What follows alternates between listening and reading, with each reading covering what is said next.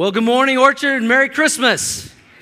Take out your Bibles this morning. Turn to Matthew chapter 1, verse 18. Matthew chapter 1, verse 18 is where we're going to begin in just a moment uh, this morning. As you're finding your way there this morning, I want to share a story with you that I heard some time back. It was about a couple that had raised their family here in Colorado. They'd lived here all their life. They had a son, they had a daughter. They'd been married 40 years. Their son had gone on to get married, had kids of his own. The daughter had gone on to get married, had kids of her own. And they had each moved away from Colorado. The son now lived in Chicago, the daughter now lived in New York City. And it was about a week before Christmas that the father of the family called up the son, the oldest son in Chicago, and he said, Son, I know it's right here before Christmas, but I, I have some um, difficult news I, I got to tell you. He said, After 40 years of marriage, your wife and I, uh, my wife and I, your mom, we've decided to, to call it quits. Um, we decided not to be married anymore. And the son was like, What? You got to be kidding me. You guys love each other so much. You've been married 40 years. I, mean, you always seem to have had this awesome marriage. And he goes, Yeah, I know. I said, I hate to tell you this. And he said, Well, don't do anything, Dad. He said, I'm, I'm calling sister. So he called his, his sister in New York City, told her the same news. She couldn't believe it. She called Dad. And she said, Dad, is this, is this true after 40 years of marriage? You're, you're calling it quits? I mean, I can't believe this. Is this really true? And he goes, Yeah, I'm sorry to tell you this right before Christmas. She said, Well, don't, don't do anything. Don't sign anything. I've already talked to brother. We've already booked our flight, and we're all going to be flying in to Colorado tomorrow. And he said, Okay. He hung up the phone. He goes into the kitchen, puts his arm around his wife of 40 years, gives her a kiss on the cheek, and he said, Honey, I got some great news. The kids are going to be with us for Christmas. And I got even better news. They're paying their own way. Some of you are out there going, let's write that down. That's really good. We need to do that. Well, today we are talking about Emmanuel, the Christmas carol, O Come, O Come, Emmanuel, as we wrap up our series looking at Christmas carols. And Emmanuel means God with us. God is with us. I want you to, let's say this together, say it out loud. God is, God was, God will be with us. Okay, come on now. You guys could do a little better in this 11:30 service. Say it nice and loud. God was, God is, God will be with us. That's the truth we're going to explore this morning from the scriptures and from this famous Christmas carol, O Come, O Come, Emmanuel, that God is with us. This carol was written a long time ago in the 12th century. It was written in Europe, and it was actually originally, like most of these carols, was not written with music put to it. It was, it was a chant that people would say. It was part of the O antiphon chants, and these are Christmas carols today that all begin with the letter O, and we've studied a couple of them these last two weeks. O Holy Night, O Come All Ye Faithful, faithful. And now today, O come, O come, Emmanuel. And we're going to look at this today from the scriptures from which this carol is born. So, Matthew chapter 1, verse 18. This is Matthew's gospel, his account of the Christmas story. And so let's begin in verse 18 together. It says, This is how Jesus, the Messiah, was born. His mother, Mary, was engaged to be married to Joseph. But before the marriage took place, while she was still a virgin, she became pregnant through the power of the Holy Spirit. Joseph, to whom she was engaged, was a righteous man and did not want to disgrace her publicly, so he decided to break the engagement quietly. He's like, How did you get pregnant? We're just engaged. We're not married yet. He didn't understand this. And as he considered this, you know, how could she have gotten pregnant? An angel of the Lord appeared to him in a dream. Joseph, son of David, the angel said, Do not be afraid. Everybody say, Do not be afraid. Do not be afraid to take Mary as your wife, for the child within her was conceived by the Holy Spirit. She's done nothing wrong. And she will have a son, and you are to name him Jesus, for he will save his people from their sins. All this occurred to fulfill the Lord's message through the prophet. And what this is one of the things I love about the Bible. How, how, do we know if we can trust the Bible? How do we know we can trust God's word? There were prophets that God spoke through hundreds of years before the prophecies took place. The, the prophecy of Jesus that a virgin would give birth to a son and he would be the Messiah was prophesied 750 years before Jesus was born. That's why we can trust our Bible. And this is what the prophet said Look, the virgin will conceive a child, she will give birth to a son, and they will call him what, church?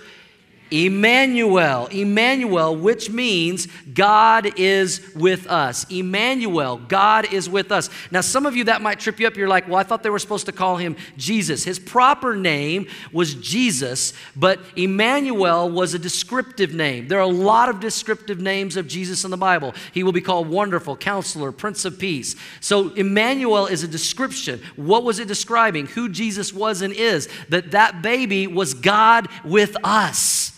That's who Jesus is, Emmanuel, God with us. When Matthew was talking about this baby, this was no ordinary baby. This was Jesus. This was God with us in the flesh. If this were a, mu- a movie scene taking place, when Matthew would have said this, this would have been the big bum, ba, ba, ba, crescendo of the movie scene. Jesus is Emmanuel, God with us.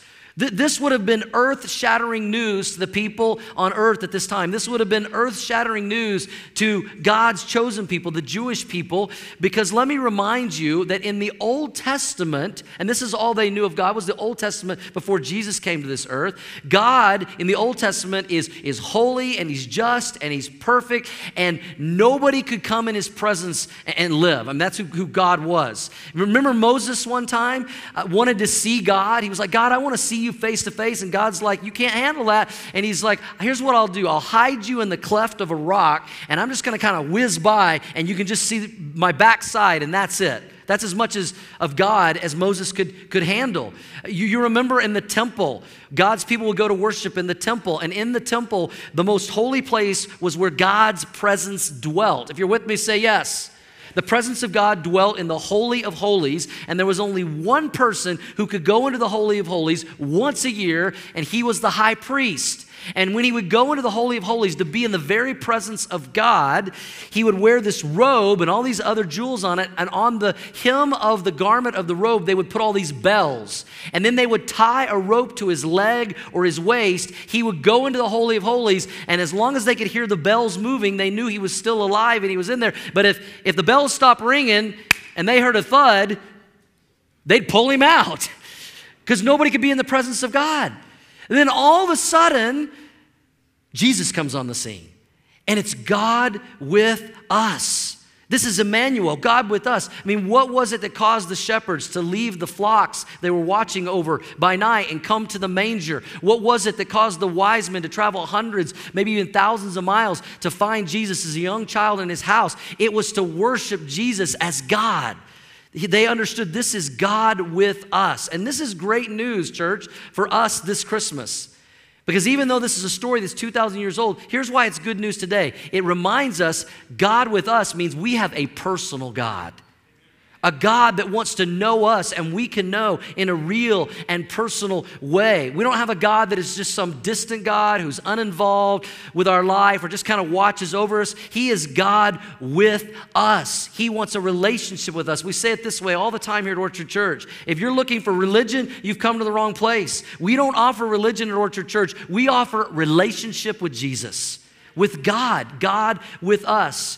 In John's gospel, you just begin to read John's gospel, it says it this way In the beginning was the Word, and the Word was with God, and the Word was God, and the Word became flesh, and He dwelt among us, and we beheld His glory as the only begotten of the Father, Father full of grace and truth. That's talking about Jesus. That's talking about God with us, Emmanuel.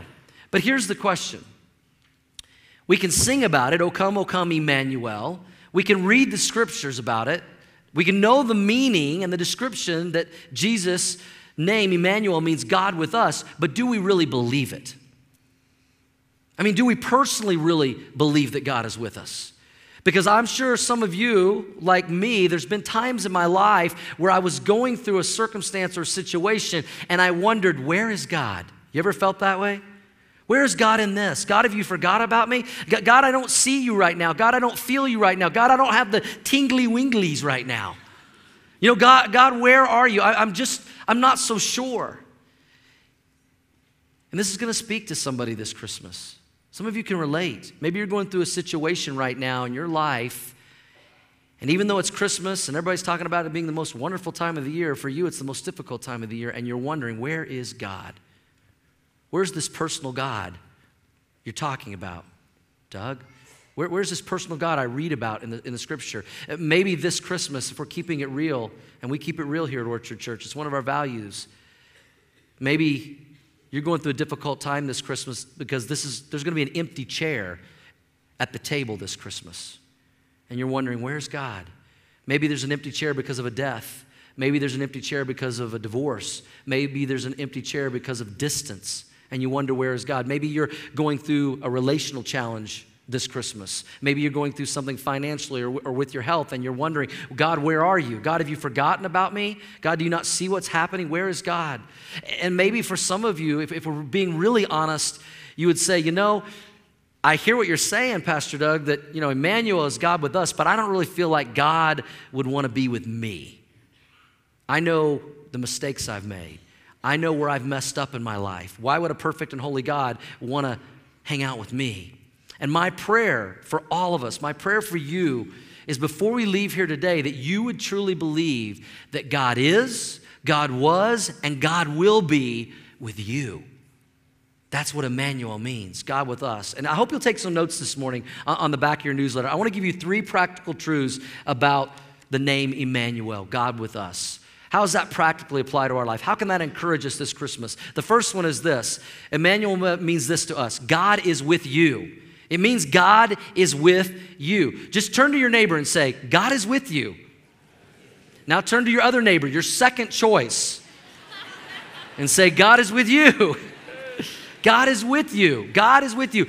We read Matthew's gospel account of the Christmas story. Let me take you to Luke's gospel of the Christmas story. In Luke chapter 1, verse 26, and listen to what happens here. It says, in the sixth month of Elizabeth's pregnancy. Now you're like, okay, I know who Mary is. Who's Elizabeth? Elizabeth is the cousin of Mary. She was also pregnant with, with a guy we know as John the Baptist. And it says, in the sixth month of Elizabeth's pregnancy, God sent the angel Gabriel to Nazareth, a village in Galilee, to a virgin named what?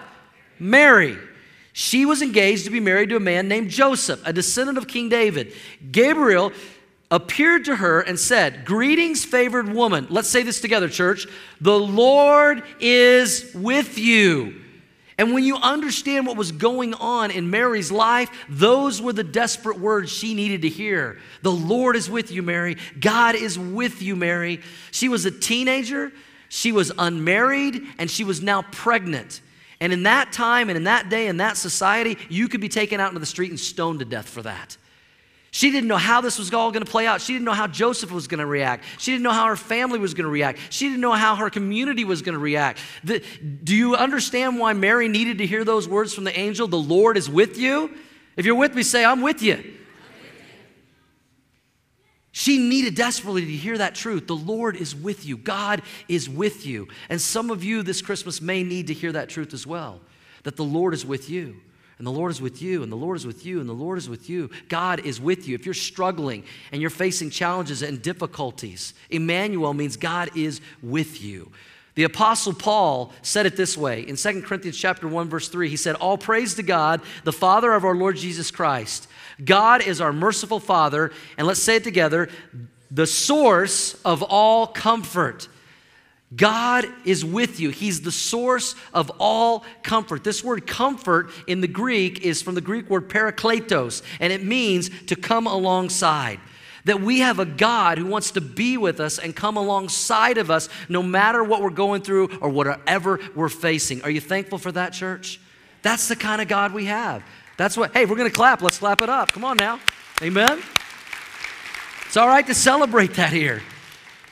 That God is with you. He wants to come alongside of you. He, he's there when you, you don't feel like He's there, He is there. And uh, I want to go back several years um, to when we first started our family. And Shelly and I, when we got married, we said we wanted to wait about two to three years, then we wanted to start a family. And we specifically talked about it. We wanted to have a boy, and then we wanted to have a girl in that order. We wanted a boy first, and then we wanted a girl, and we wanted them to be two years apart. We prayed and asked God for those things. The Bible says we have not because we asked not. So we asked.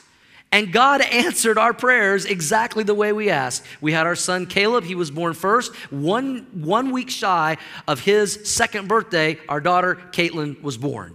And so their birthdays were, were two years and one week apart. And God answered our prayers exactly what we asked for, so we stopped right there We didn't want to get greedy, you know, mess it up, have like quadruplets or something.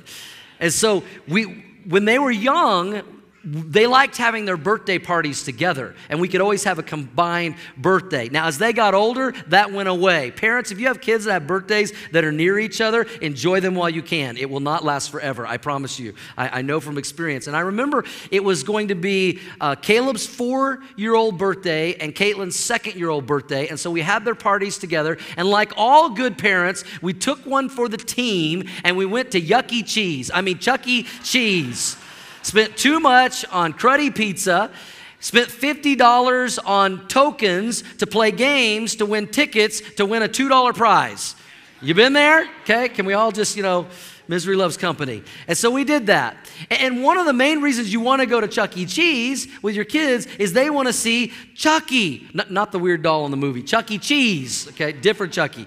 Chuck E. Cheese. Now, our kids, Caleb and Caitlin, are very, very different in personality. Our, our, daughter, she's kind of the free spirit, never met a stranger, you know, life of the party. Our son, he's a little more cautious one. He's, he's a man of few words, but when he says his words, they're very well thought out and, and, and, all that. Now, he's the one turning four, and Caitlin's the one turning two. We walk into Chuck E. Cheese, and there's Chuck E. Cheese going around greeting the kids. Caitlin runs right up to him, and she's hugging him and kissing him and high fiving him. And I, I'm looking for Caleb, and Caleb's standing beside me, and he's like this. and he's backing up. And I said, Caleb, it's Chuck E. Cheese. You want to go see Chuck E. Cheese? And Caitlin's like, come on. And he's like this I don't like him. I said, but it's Chuck E. Cheese. I don't care. He did not want to have anything to do with Chuck E. Cheese. And so we are like, okay, we're not going to make you. It's your birthday, whatever. And so we got our pizza. We're playing some games. And of course, you know, they have the animatronics on the stage and they play different songs and everybody's dancing. Well, man, as soon as that started, Caitlin, I mean, she, she's like two years old. Boom, jumps out of her chair, runs up. We put her on the stage and she's, you know, up there with Chuck E. Cheese and all that. She got her dad's moves. And she's dancing and Caleb's sitting in his, his seat, you know, there with the pizza. I'm not going. We're like, Caleb, come on, come on. And we're trying to talk him into it. He, he didn't want to go. He didn't want to go. Finally, I said, Caleb, I'll go with you.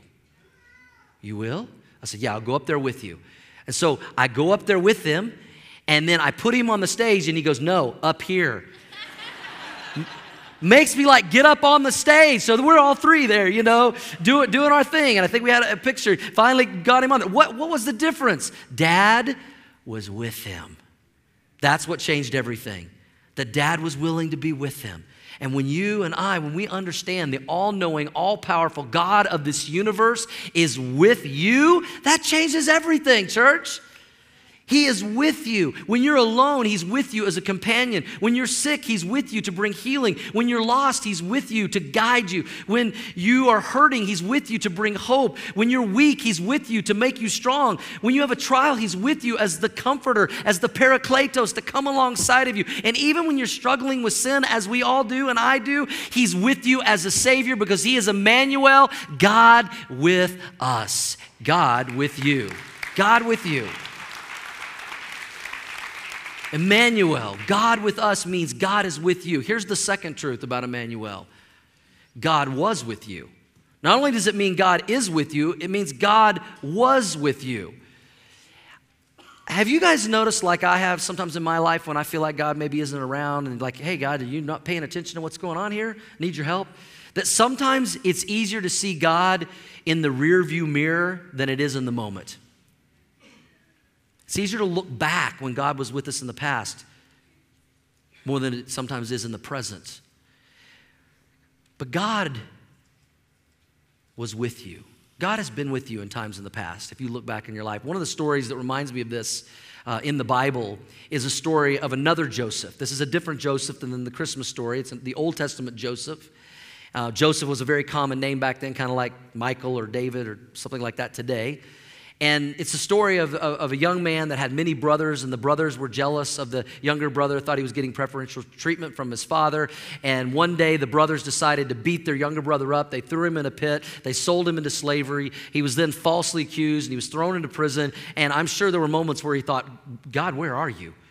God, are you not paying attention to my life? What, what is going on? But I love what it says in his story in Genesis chapter 39, verse 21. It says, But the Lord, let's say it together, was with Joseph. Where? In the prison and showed him his faithful love. And the Lord made Joseph a favorite with the prison warden. When it seemed like God had forgotten about Joseph and God wasn't around, God was actually working behind the scenes in his life all along the way. You read the rest of his story, and he goes from a pit and a prison to a palace. God promotes him to second in charge of the whole kingdom, only second in charge to, to Pharaoh. And if Joseph were here today, I promise you, church, I promise you, read his story sometime, he would tell you, God was with me every step of the way. And I'm sure some of you have experienced that in your life. You'd look back in your life at something that happened and you, you would say, you know, God was with me. I didn't maybe feel it at the time, I didn't sense it at the time, but God was with me. Because whatever He brings you to, He'll bring you through. He was with me. And as Shelly and I have thought back on our life, we uh, entered full time vocational ministry uh, 28 years ago. Uh, next year will be 28 years I've been in full time vocational ministry. And when we first started ministry, I started where most people do. I started as a student, student director, student pastor. Did that off and on for about 10 years. To this day, just love students, love what God's doing in students' life. If you got middle school and high school students and you haven't brought them on Wednesday night right here to this room yet for fuel, man, you got to get them here. They've had almost 200 students already meeting here to learn about God and, and, and praise God. Can we give it up for all those working in our student ministry? It's awesome. But when you start in student, student ministry, you, you, don't make a lot of money. Here, here was my salary. My first year in student ministry, I made $12,000. Not a month, not a quarter, a year. We made a thousand, and I know some of you are like, yeah, that's because you're old and it was everything was cheap back. No, no, it was not much money back then either. A thousand dollars a month. You know, so Ryan Singleton, our student director, wherever you are, you're doing real well compared to what I was. And on paper, our budget did not make sense at all. And yet we gave God first. We saved second. We lived on the rest. We tithed. We gave offerings over and above that to missions and other things. And on paper, it never made sense. And we'd always scratch our head at the end of every month. But we never went out without a meal. We never went without a roof over our head. But why? Because God was with us. God was with us, and He's continued to be with us. I told you about our children. Uh, my, my son now, Caleb, is 22. Our uh, daughter, Caitlin, is, is 20.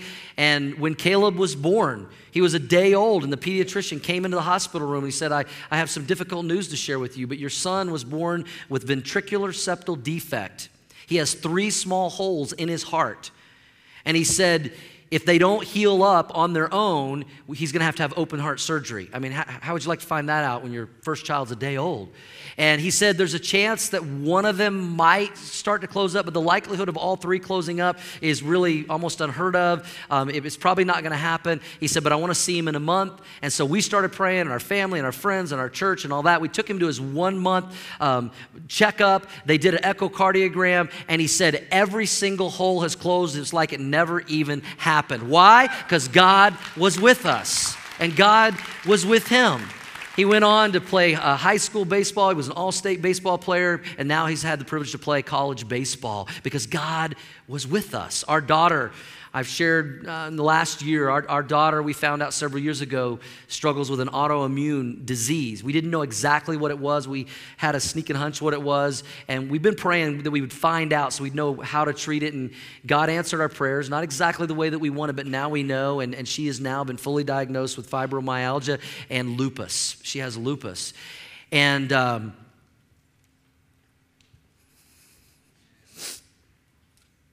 She had to take, she, she, she's full of life, those of you that know her. And she loves to work, and she's like, you know, I'm not gonna let this disease hold me down. And she was working a full time job, and then she got very sick, and she had to stop that job and she had to focus on her health for the last several months. But just about a week ago, she just started a brand new full time job. She's working in a nursing home in Brighton. She says, You know, mom and dad, I want to work there because I know what it's like to not feel good. I know what it's like to hurt, and I want to use that to help other people and point them to God. And God has been with her. And God has been with her.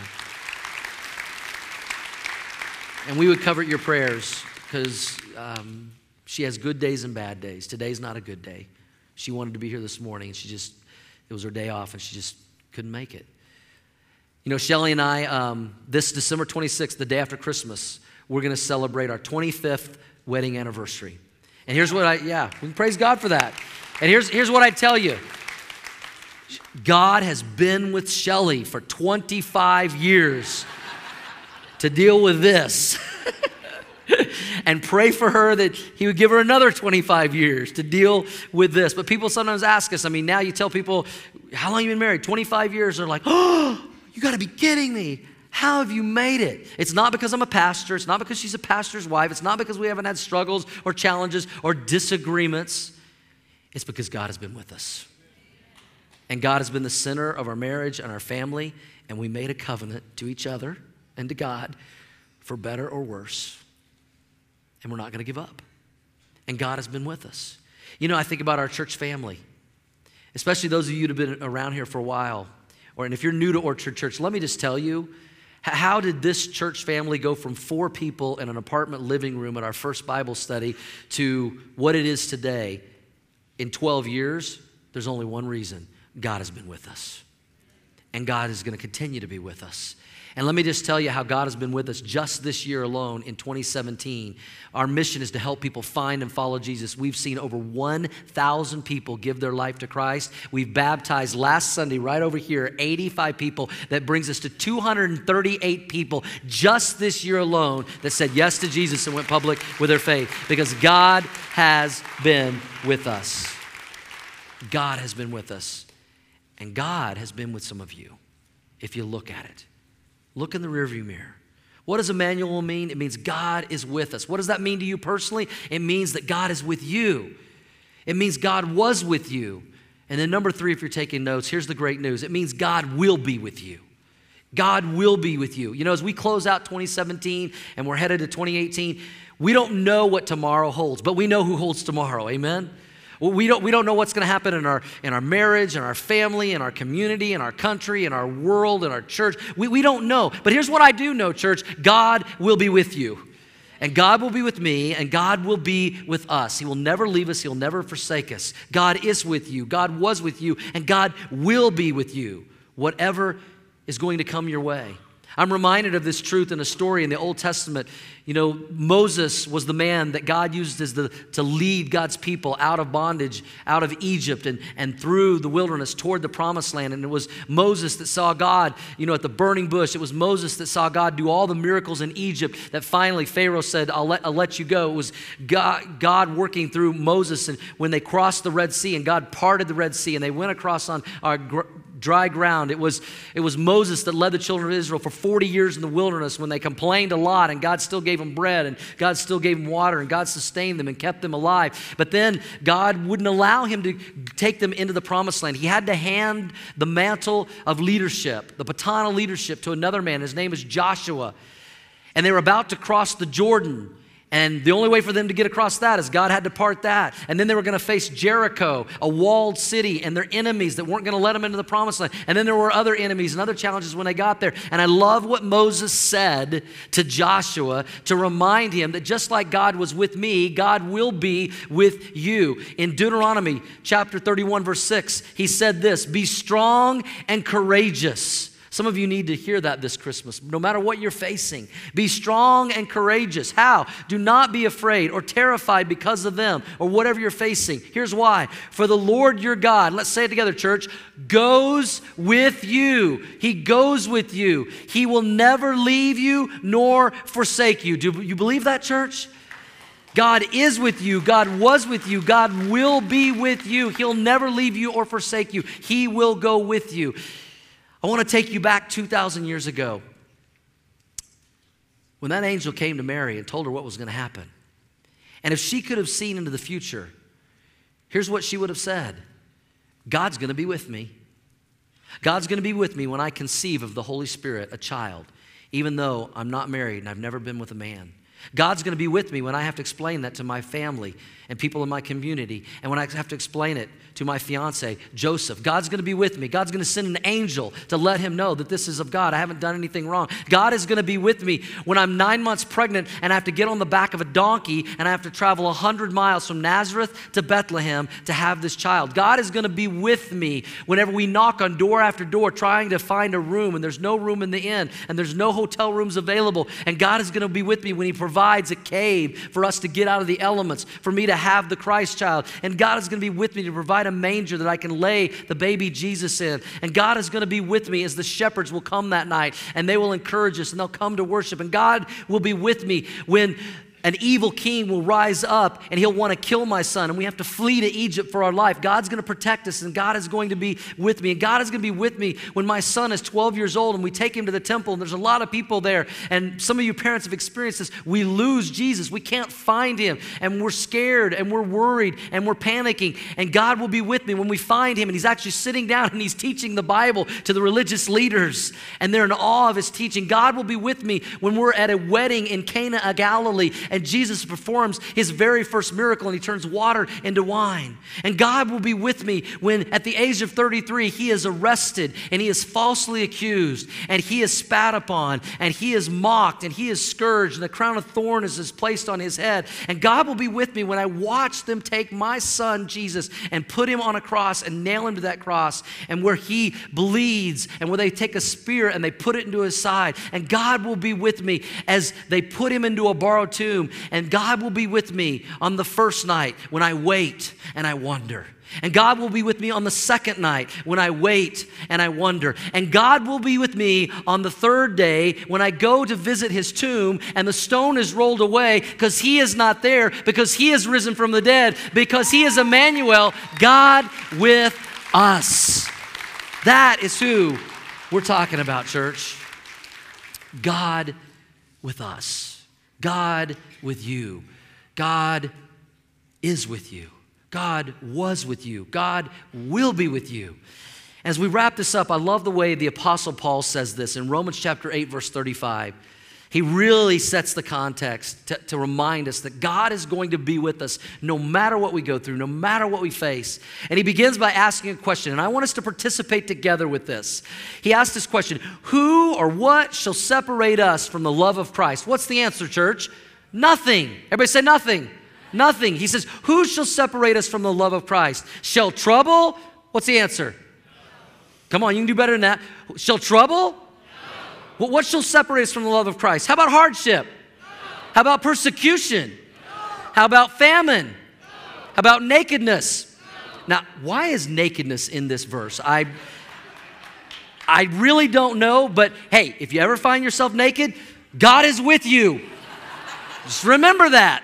God is with you. How about danger? Will that separate you? No. How about sword, your enemies? No. No, no, no, no, no. That's what Paul says. No, in all these things we are more than conquerors through him who loved us. He goes on to say it like this and he starts preaching. Paul says, For I am convinced that neither death, nor life, nor angels, nor demons, neither the present, anything happening now, or the future, anything in the future that could happen, nor any powers, neither height, nor depth, nor anything else in all creation will be able to separate us from what, church? The love of God that is in Christ Jesus our Lord, because He is Emmanuel, God with us and He will be with you. Nothing can separate you from His love. Nothing. Not your doubts, not your fears, not your failures, not your insecurities, not your disappointments, not your sickness, because God is, God was, and God will be with you. With you. And I hope and I pray that that brings great encouragement to some of you this Christmas season and throughout the year to come. As we wrap this up this morning, this coming Friday will mark one year that a family in our church faced an unimaginable tragedy. And I want you to hear their story of how God has been with them all along the way this year.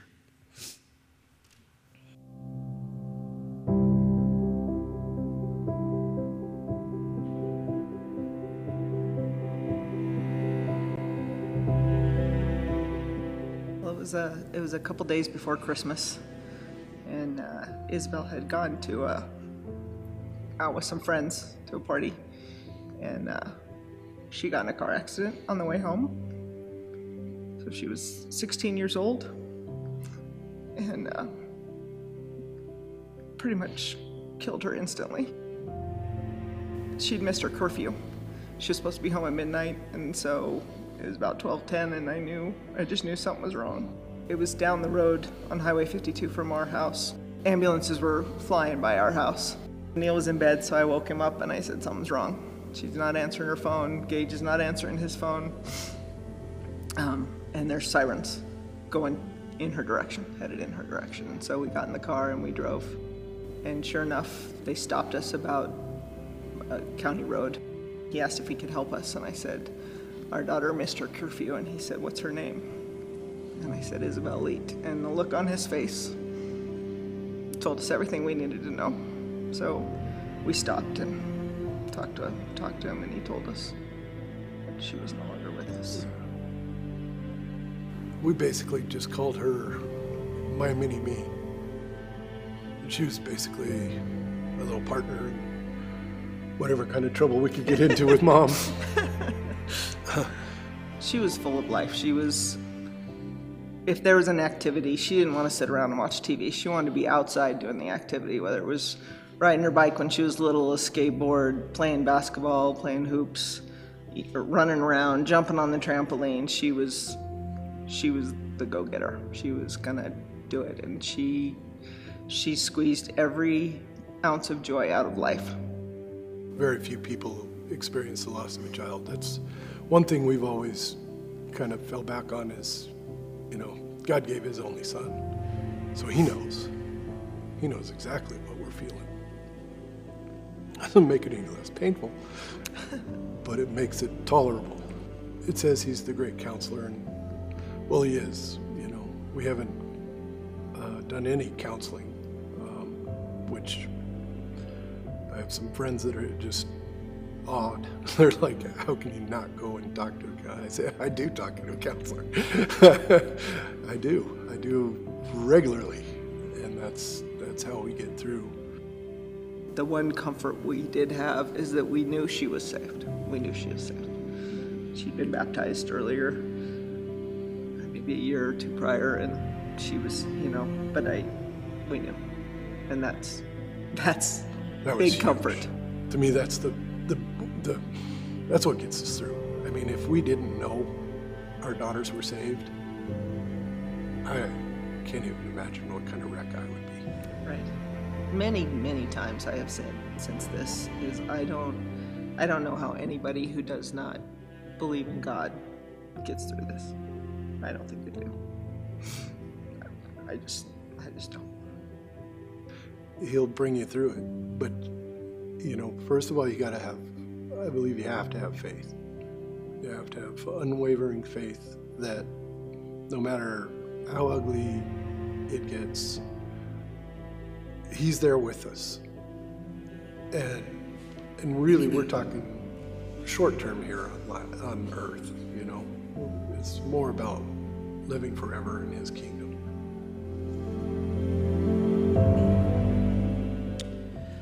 I want to ask all of you to keep the Leet family in your prayers this coming Friday and Saturday are going to be a difficult time for them and for our community and those that, that know them and, and love them. Be praying for them. But when I reached out to the Leet family and I said, Would you be willing to share your story of what you've gone through this year and how God's been with you?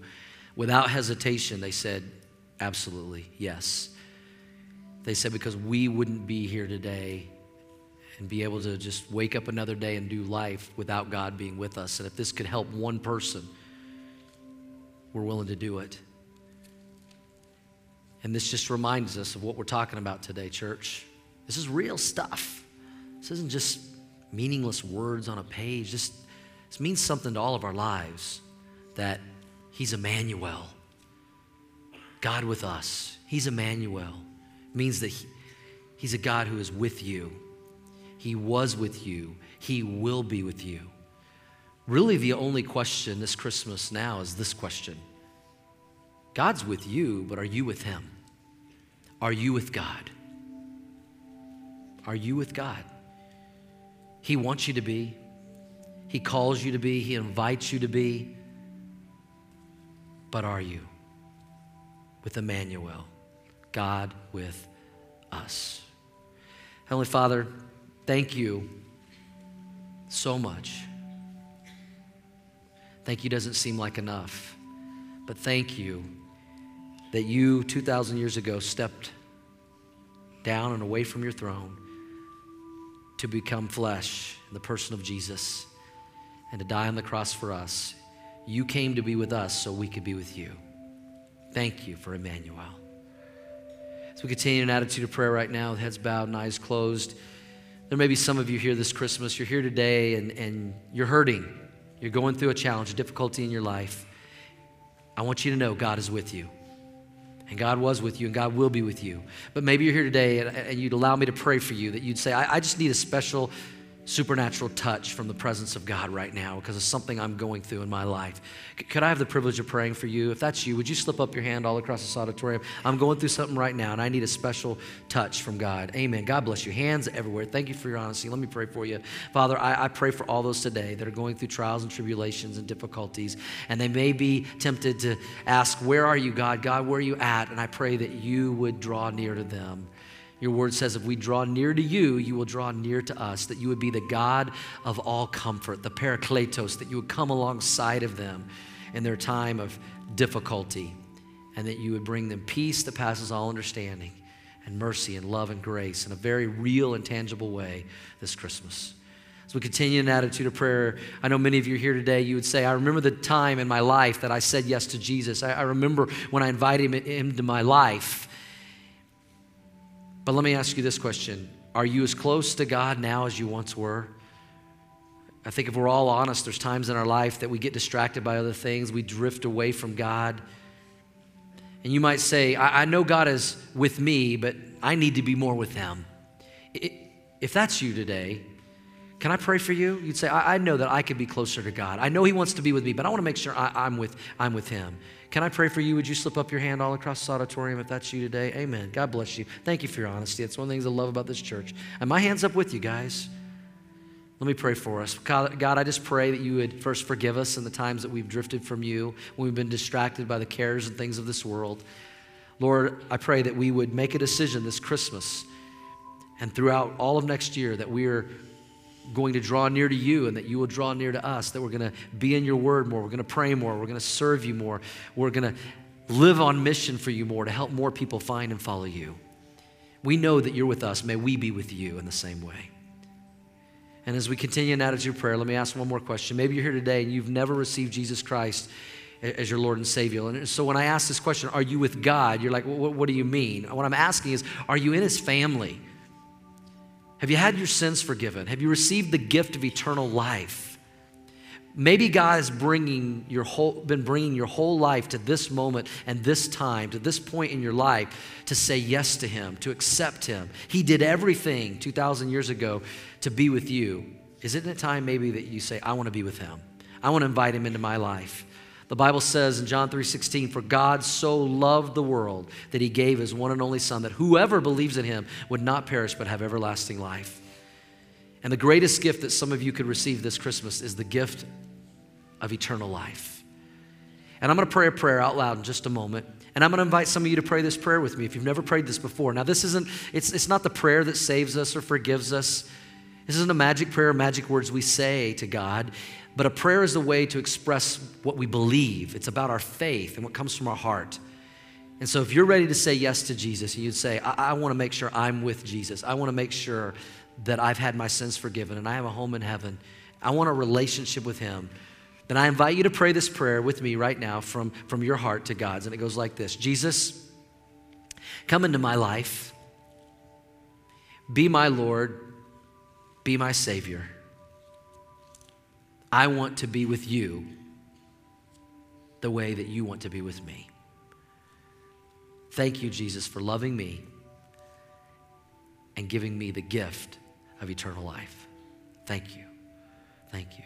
So we continue with heads bowed and eyes closed, nobody looking around. I don't want to embarrass anybody, but if you just prayed that prayer for the first time, I would love, love the privilege to pray for you that you would grow in your walk and relationship with Jesus from this day forward, that you would want to be with Him as much as He wants to be with you. So if you just prayed that prayer with me, would you slip up your hand without hesitation? Just lift them up. God bless you right here. One, two, three, four, five. A whole row of people over there. Amen. God bless you. One, two, three people here. Amen. God bless you guys here. Amen hands, several hands everywhere. Amen. Amen. Let me pray for you. Father, we just lift up all those today saying yes to you. We welcome them into the family of God as our brothers and sisters in Christ. We thank you for Emmanuel, God with us. May we experience that in a real and personal way this Christmas and in the year to come. And may we live on mission to help more people find and follow you our Lord and Savior, Jesus Christ. And we pray all this in Jesus' name. And everyone said, Amen. Amen. Can we celebrate big time those who said yes to Jesus today? Amen. Amen. We celebrate those decisions because the Bible says that heaven celebrates those decisions. So we join you. If you made that decision today to follow Jesus for the first time, we join you in celebration. But we also, as a church, our role is to pull alongside you and help you in your next steps in your journey of faith. So to that end, we created a booklet. It's called our I Said Yes booklet that will help you in your newfound walk with Jesus Christ. We want to get that to you in the mail. And the way we do that is that you have a connection card in your newsletter. If you would take that out, put your name, your address, and just check that you said yes to Jesus for the first time today, we'll get this to you in the mail to help you in your new journey. If you're a first time guest with us today, I hope that you have also filled out that connection card. Drop that in the offering bucket when it goes around here in a moment. We're not interested in your money today, first time guest, but we are interested in connecting with you, and we have a thank you gift to send to you in the mail as well. And speaking of first time guests, Orchard, I'd love to give you an update about what God is doing here. We We've been in this service or in this building now for five Sundays. So we have four under our belt. Today is the fifth. And the first four Sundays in this facility, we have averaged over 100 first time guests every single Sunday. And that's worth celebrating. God is doing great things. We are currently averaging over 750 more people in the facility every week than we were just one month ago. That's all good news. The not so great news is all those people drive cars, right? We all drive cars. So there are about 300 more vehicles in the parking lot than there was even at this time last month. So I want to reiterate for us, just to make sure everything flows just as smoothly as we need it to, that we need to enter from the east and we need to exit to the west. And our parking lot team is out there to help us make sure that we exit and enter this facility as safely and as quickly as possible. So if you see them, they've got a tough job, guys. If you see them, smile, wave, give them a thumbs up on the way by. No other digits, just the thumb okay? so, next Sunday, Christmas Eve, we have five services scheduled. One on Saturday night, we have four on Sunday. That schedule's in your newsletter. But just note this that none of those happen on Sunday morning. So if you show up at 11:30 next Sunday morning, there won't be anybody here. But you're welcome to join us Saturday night, Sunday afternoon and evening. We have five services total. Hope to see you there. And then on New Year's Eve, we actually won't have services at all. And the reason for that is we want to give our staff and our volunteers, our wonderful volunteers, the week off to be able to celebrate with their family. It takes hundreds of volunteers to make services happen every single Sunday, and those guys deserve a little bit of rest as well. So don't show up on New Year's Eve, but we will continue on January 7th with a brand new series. So for now, let's stand as we close in a song of worship and as we worship with our tithes and offerings, because we want to be a church that acts our wage by giving first, saving second, and living on the rest. God bless you, Orchard Church. Know that God is with you. Have a great day.